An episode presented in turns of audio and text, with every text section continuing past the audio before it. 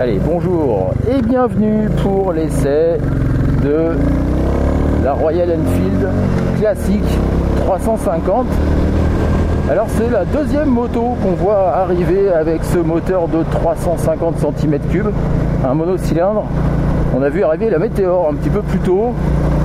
Et celle-ci, c'est la classique avec une finition supérieure et un équipement un petit peu plus euh, joli, un petit peu plus sympathique euh, que sur la Météor. Voilà, en fait, celle-là vient remplacer véritablement la, Bullet 500, la 500 qu'on connaissait avec son gros mono.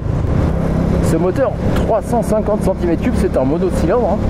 c'est pas un foudre de guerre, hein, puisqu'on développe 20 euh, chevaux seulement à 6100 tours par minute et puis 27 Nm à 4000 tours par minute. Voilà, donc c'est des performances qu'on a avec un moteur de 250-300 cm3 moderne.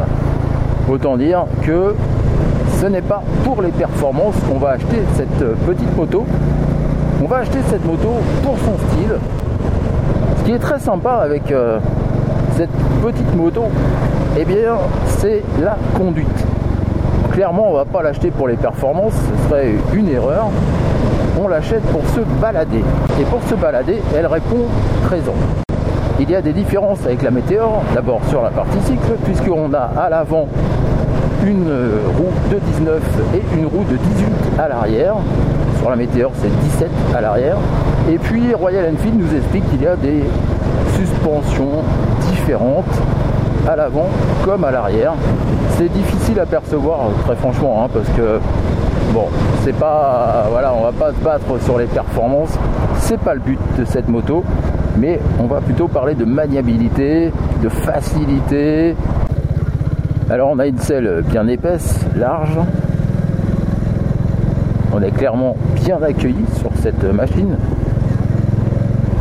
C'est une machine qui se prend en main très facilement d'abord parce qu'on est assis avec une position naturelle et confortable.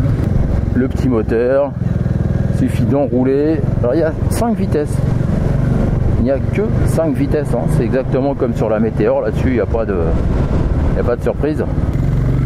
Je vous laisse écouter un petit peu la sonorité de ce mono.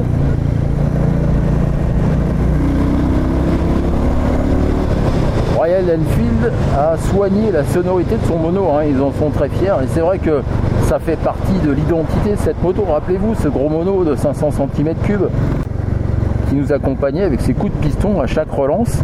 On avait fait un épisode du podcast consacré à cette euh, buette 500. Et ben là on est sur la 350. Et ce qui est sympa, c'est ce petit son qui nous accompagne tout au long du roulage.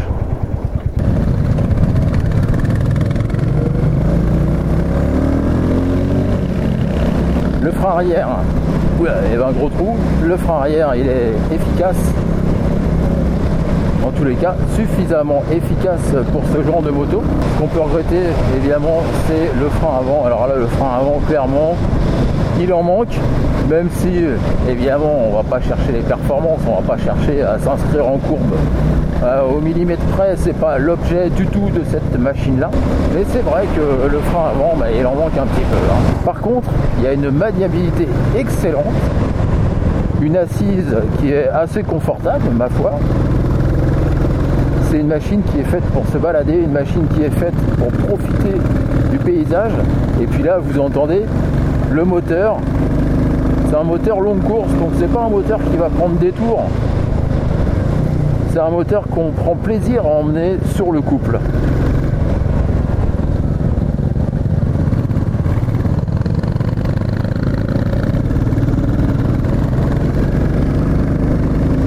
On peut pas se sans parler du tarif parce qu'évidemment si Royal Enfield a soigné la finition de cette euh, classique 350 elle est plus chère que la Météor 350. Et oui, ce n'est pas le même tarif, ce n'est pas la même finition, ce n'est pas le même esprit non plus d'ailleurs, hein, puisque là on est vraiment sur une machine qui nous rappelle euh, les anciens modèles, les Bullet 500, ces petites machines-là, voilà. Et donc le tarif, il débute à 4990 euros. C'est 900 euros de plus qu'une Météor. Mais aussi vers un style, une finition qui est autrement plus euh, soigné que sur la Météor qui fait plus rustique, plus rudimentaire. Et voilà, c'est terminé pour cet essai de la Royal Enfield Classic 350. J'espère que ça vous a plu. N'oubliez pas de vous abonner et puis on se retrouve très bientôt pour un nouvel épisode.